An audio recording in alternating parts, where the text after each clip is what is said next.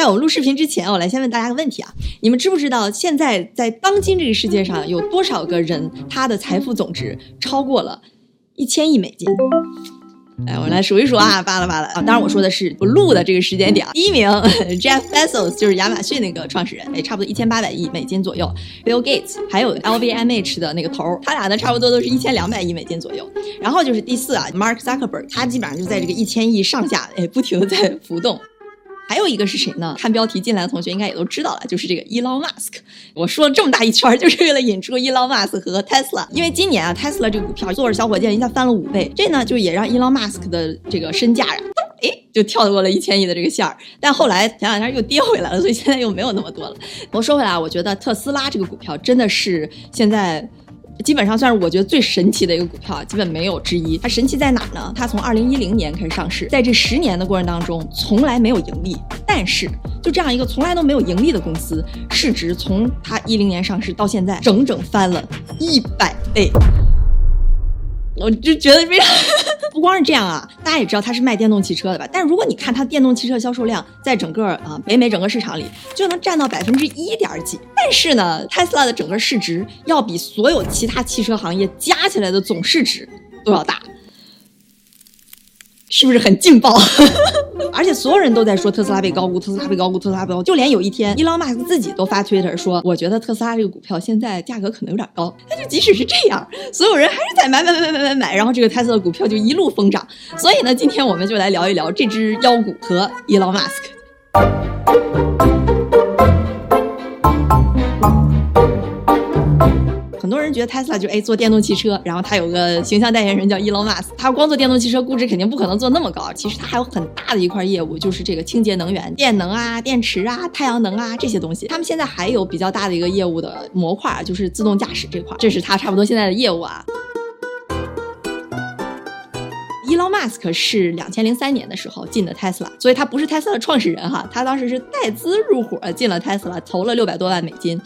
那时候他是三十一岁，他已经是一个亿万富翁了。那有些人就问了，啊，才三十出头，怎么就是亿万富翁？难道他是个富二代吗？那不是，这就要说到 Elon Musk 的成长史啊。我尽量简短。他很小的时候，那时候八几年啊，就是电脑还不太普及的时候，他就已经开始跟他弟弟在家编游戏了。那游戏后来也挺火。本科毕业直接保送 Stanford 读 PhD，但是和大家想象的一样，他也是辍学了。辍学完之后就开始创业。那时候就是互联网刚兴起嘛，当时做的第一个项目就是把这个纸媒，就纸的媒体的东西弄到网上去，做了几几年，卖了。三个亿美金吧，他自己拿了两千多万走了。刚毕业大学生啊，做两三年卖两千多万美金就很厉害。他又接着开始啊，发现了新的机会。那时候不是电商特别发达嘛，他就做了一个网上的交易平台，叫做 X.com。哎，这个其实就是未来的 PayPal。二零零二年的时候呢，这个 PayPal 被 eBay 收购了，花了十六亿美金，Mas 就拿了一点六亿美金。就是创业奇才，创一个成一个，创一个成一个。现在也不缺钱，就完全要去实现自己的人生理想了，对吧？他这个人从小就敢想这想那，想的东西挺多。他有这么几个梦想，一个就是说我要上火星，这这这是一般人敢想的吗？火箭一般都是政府造的，对吧？政府干的这些事儿，哪一个是赚钱的？但他就敢想，他不一亿六千万美金呀，先投了一个亿，说我要研发火箭，我要上火星，就是这个大名鼎鼎的 SpaceX。另一块他想做的事情啊，就是这个清洁能源，所以他当时又撺掇他表弟说：“你就干就行了，我给你投钱，我告诉你干什么，你就干那个太阳能那个面板，肯定厉害，肯定能火。那能源产生了就得有输出，哎，这就是他为什么盯上了这个 Tesla，就觉得这边能产生这种呃清洁的能源，这边又能消费清洁能源，他就构建出自己的这个新能源的未来王国了。其实电动车也不是一个新兴产物了，这个从科研的角度来讲，早就被研究出来了。其实跟汽车有点像，大家可能听说过汽车大王是谁？是福特。福特其实并没有发明汽车。他做的是什么呢？他做的是把汽车给流水线生产了，就能降低成本啊，这样才能让这个汽车这个发明能够福利到更广大的群体。所以对于 Elon Musk 来讲啊，电动汽车是可以走的，但其实它很重要的一个问题就是续航的问题。你从北京还没走到天津呢，这车就没电了，你弄在路上也不知道去哪儿充电，咋整，对吧？电动车它其实加速还是挺快的，但确实这个持久性是里边最大的问题。所以他当时呢就去找了很多跟这种啊弄电池啊相关的 PhD，然后就在那抠哧抠哧抠哧，和大家想象一样，很顺利的就研究出来了，因为他就是这这么个天才。但其实你说这光研究出来了也不好用，大众还没接受，而且还有一个什么问题，就它光生产这么一辆车，它成本很高啊，怎么样才能把这个东西以一个更低的成本，然后又让大众能接受，才能推广出去？他就提出来一个叫做“三步走”的战略。三步走什么意思？就最开始我就做那种高端车，因为第一成本很高，第二大众也没接受，高端车也需求量也没有那么大，所以我先找到那种，我想先做个跑车，让小众的人先开起来，之后大众的人才能对这个有更多的接受。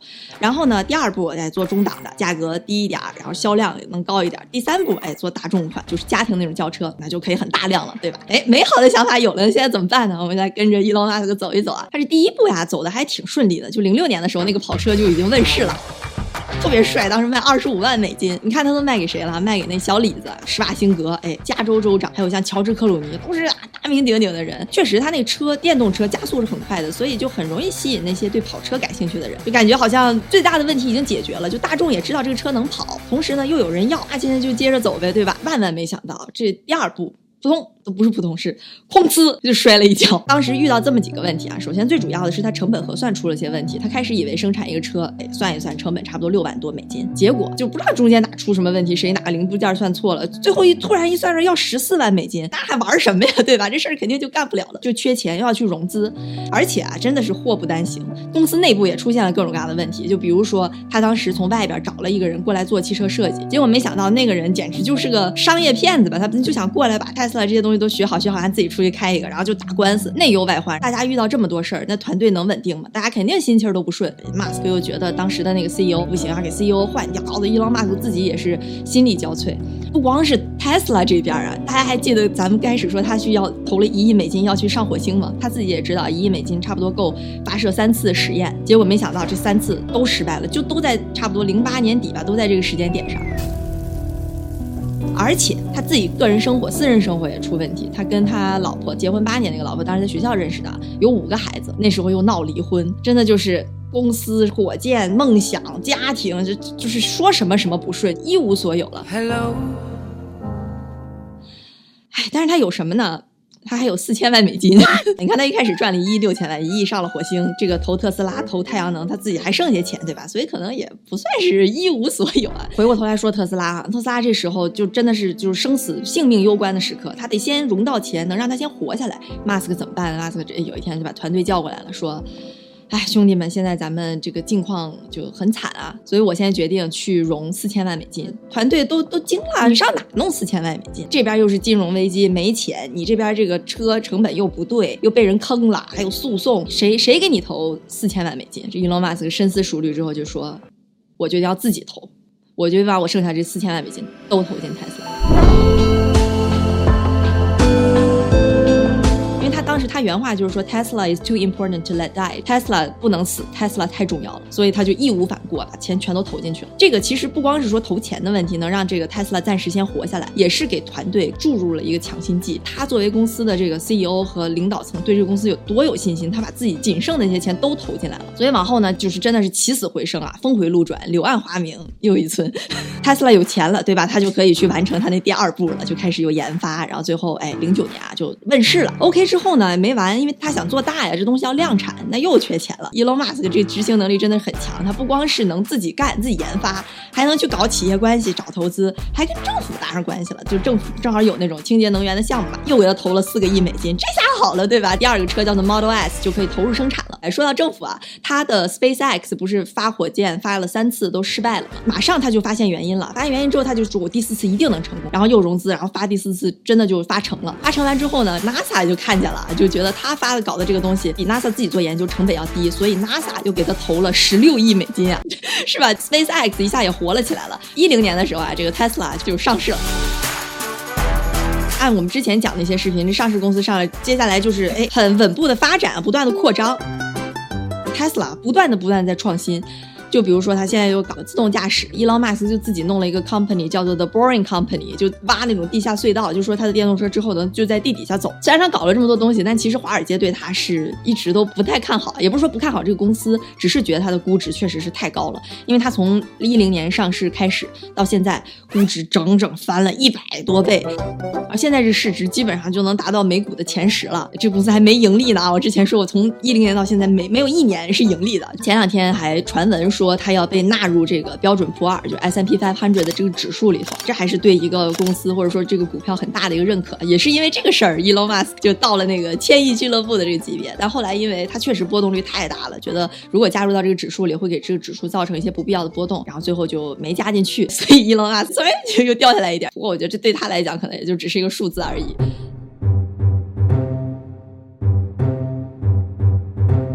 为什么 Tesla 估值能做到这么高呢？我说一下我自己的一些看法，不代表任何专业建议，不代表任何投资建议，我就说清楚，就我自己的一些看法。我觉得主要呢有两个原因吧，一个呢是它牵扯到的这些行业，就是它未来的一个潜力。因为大家知道，估值其实就是对它未来的价值的一个在现在这个点折现一个预期。如果它未来的潜力越大，它现在的这个估值应该是越高的。那我们看看它现在牵扯到的这些行业都有哪些啊？首先电动车，这是肯定的。然后还有刚刚说到第二块，就是这个能源，这个伊朗马。在二十年前就开始搞那个太阳能的电板了，整个这个能源的存储、运输全都是，这是一个又是一个巨大的产业。Tesla 现在还在搞什么？自动驾驶。其实这个自动驾驶这个技术现在已经是有了，确实有一些监管还不能这个上路。但其实你像 Tesla，它是有很多车在路上跑的。Google 自己也在做自动驾驶，但 Google 就只能是自己投入实验，然后哎去测试，就不像 Tesla，它有那么多车在路上跑着，对吧？所以那些数据对他们来讲都是巨大的价值，它很有可能在这个市场上，哎又占得先机。这几个例子啊还没完呢，你说它又。不不断的在创新，不断在搞新的研发，然后还有研究脑神经吧。其实这些你看，未来都有可能跟自动驾驶联系起来的。所以就是这里边任何哪一个它之后垄断了，都会是一个。巨大的产业，而且它现在很多东西不是说汽车本身的东西，比如说呃这个电池，比如它搞自动驾驶，都是一些软件的东西。软件东西就是像 Tech 一样嘛，Tech 公司的估值和这种汽车行业估值又不一样了。因为像 Tech 的话，有一些小点的突破的时候，它是这种跨越式的，所以当技术层面上 Tesla 找到一些新的突破的时候，这时候它的估值就是指数往上爬的。这整个所有这些东西都给 Tesla 的估值造成了很多的不确定性啊。就是你说这个未来怎么衡量？之前华尔街给估值好用 DCF。用这个 cash flow 折现，它这个怎么折，根本就没法弄嘛。所以说，华尔街为什么每次给 Tesla 的评估，大多数情况下都是 underweight，underweight 就说被高估，被高估，被高估。你说你把它现在你怎么算它那个现金流，再怎么折都折不出来它那个市值。但这些可能性同时还造成了就是它这个波动率巨大。因为如果说我们看那些其他的大的科技公司啊，像比如说谷歌、Facebook、苹果、Amazon，他们都有自己一个非常成型的盈利模式，也就是说他们这个帝国已经建的差不多了。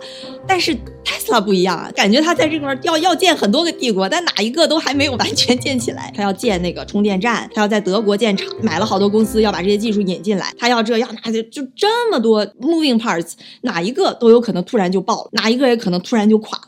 就给它造成了很多不确定性嘛，而且还有人呐，在这个股市里头，你说它这个估值真是谁也不知道怎么估，所以人有的时候呢就会有那种羊群效应啊。当大家都卖的时候，这时候你恐慌，就是你可能本来对它很有信心，但因为大家都卖，所以你就跟着卖，所以又加剧了整个的这个波动。我觉得这是很主要的一点，就是它牵扯到的这些行业，它未来的可能性之巨大，造成了一是估值高，二是波动力很大。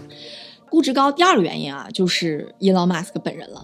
这个人真的是个天才，或者有人叫他是个疯子。首先，他自己又能搞技术，又是个企业家，就商业又能融资。刚才又说了，搞关系都全都能搞定。就从背景来讲，就是个全才。然后呢，第二个就是他特别敢想。你说在两千年初的时候，谁说自己要去发火箭，他就敢想，又要弄脑脑科学，所有的东西都很前卫。所以很多人说他就是个超级英雄，现实生活中的钢铁侠，确实是这样。他还出演那个钢铁侠那个电影啊，就真的就是特别敢想，想的东西都是至少在现在来看，对未来发展会很有潜力，能改变人类的整个可以说是文明进程的一些这种东西吧。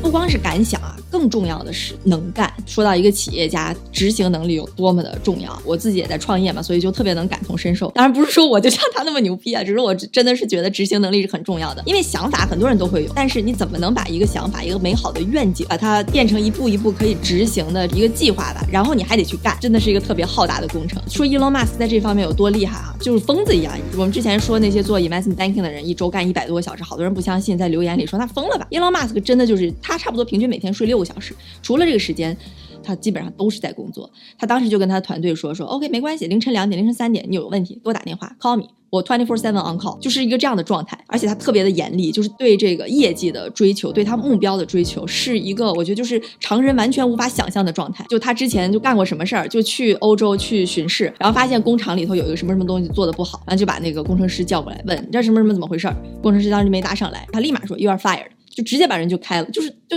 所以他的跟他一起工作的人很多其实都很害怕他，但就是他这种近乎到于偏执的东西，才能让他完成很多人根本没法完成的事情。这也是为什么很多人就特别坚信他，因为他不光是说我我要描述一个我自己伟大的梦想，他把梦想一开始说出来，他十年之前说的事情，他二十年之前说的事情，和他现在在做的都是一致的。而且他可以持之以恒的就实现这个东西，这就让很多人对他就是有这种信仰。最后第四个关于这个 Elon Musk，，不得不说到他是一个特别特别有人格魅力的这样一个企业家。我看过他很多，就是比如说去那种学校毕业典礼的演讲，包括他参加，他也很会自己给自己塑造这个公众形象，经常就到处去接受采访。比如说去啊这种 TED Talk、杨澜访谈录，当时也就也让 Elon Musk 去采访。你说他每天都那么忙了，然后还可以去搞这种东西，你别忘了他还肯定还跟政府又怎么样，又弄这个。然后他还那么多公司他要弄，这个人真的我觉得是一个特别神奇的存在。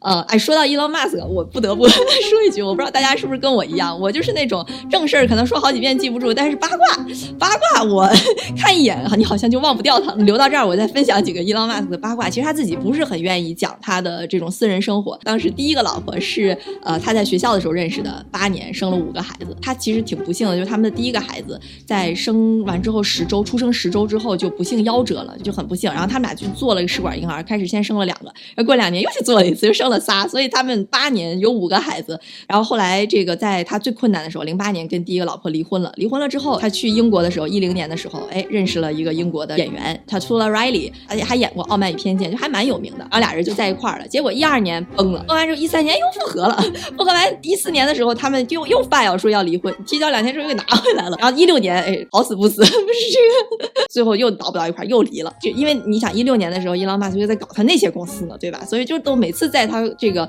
事业要出现很大的转机的时候，他的婚姻状况好像都是要出现一些问题。然后一八年的时候，他又跟加拿大的一个歌手在一块儿了。然后今年伊朗马斯克已经快五十了，他们俩有了第一个孩子。八卦就扒这么多吧。